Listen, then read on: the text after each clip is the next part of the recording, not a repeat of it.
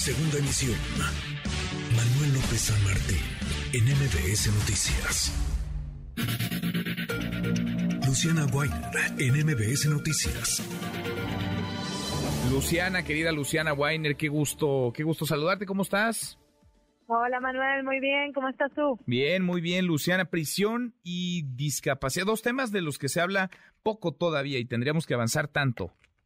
En efecto, aquí hemos platicado sobre personas en situación de reclusión, personas en los reclusorios eh, federales y también estatales, pero lo que no hemos tratado tanto es este tema de las personas con discapacidad que están recluidas en este momento y que tienen tantas trabas, que tienen tan poca atención personalizada que necesitan. El caso que, vamos a platicar el día de hoy realmente es brutal, pero como este hay muchos, porque al final de lo que vamos a platicar es un caso de discapacidad auditiva, sin embargo, sabemos que también hay otros tipos de discapacidad, por ejemplo, la gente que vive con alguna discapacidad motriz. En ese sentido, de los penales federales, por ejemplo, ninguno tiene la adecuación necesaria para que sean realmente incluyentes y puedan desarrollarse de la manera que deberían, Manuel. Y mira que si no hay en lo federal, en lo estatal y municipal, no me quiero ni imaginar. Luciana, escuchamos tu trabajo y seguimos platicando. Claro que sí. En lo que va del año, en México ha habido 225.628 personas privadas de su libertad, según el órgano administrativo desconcentrado de prevención y readaptación social.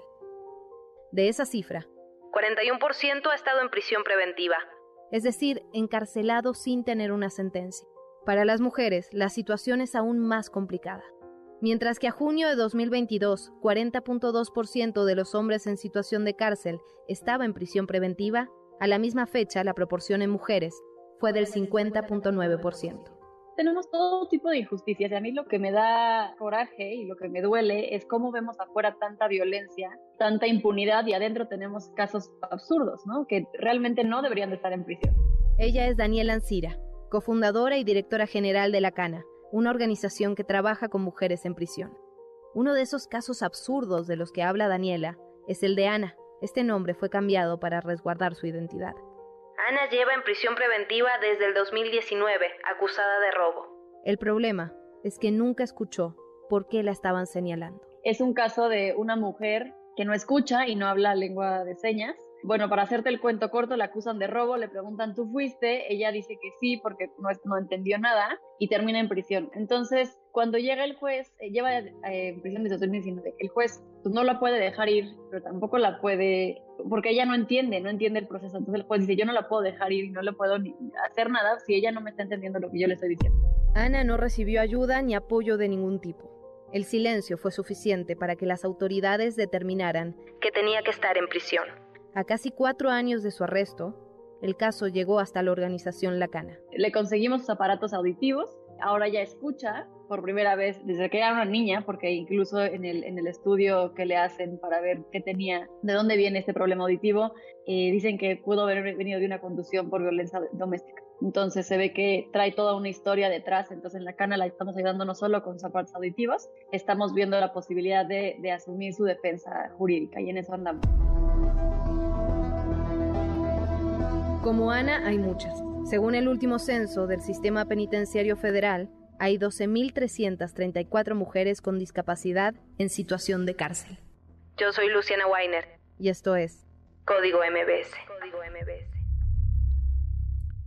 Cuando uno se asoma a estas historias, Luciana, como la que nos compartes, no, vaya, no, no puedo más que pensar en las muchas otras que quizá no alcanzaron el, a tener voz, que no alcanzaron a tener la fortuna de que alguien se aproximara.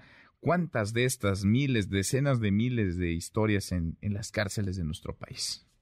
En efecto, y tiene que entrar la, una organización de la sociedad civil que por suerte existe, ¿no? Como la Cana, como Reinserta, como yo también, que tocan este tipo de temas, pero lo cierto es que es un tema que le atañe al Estado. Entonces, si no hubiera entrado esta organización de la sociedad civil, Ana, con este nombre que, que elegimos para guardar su identidad, no tendría ni siquiera la posibilidad de escuchar la sentencia, de escuchar por qué lleva tres años en prisión, de qué la están acusando. Es decir, es realmente una situación ilógica. Y como esta, como bien dices, hay muchas que no, no llegan a la prensa, que no llegan a los titulares o que no llegan a acercarse con organizaciones de la sociedad civil. Sin duda, sin duda. Ahí hay muchos pendientes que las autoridades no han, no han eh, podido saldar y están esas, esas partes, ese México invisible que pues parece no importaría a los ojos de los gobiernos, pero mira, mira que hay historias y mira que hay tragedias detrás de esas rejas. Luciana, gracias como siempre.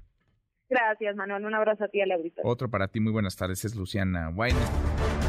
NBS Noticias.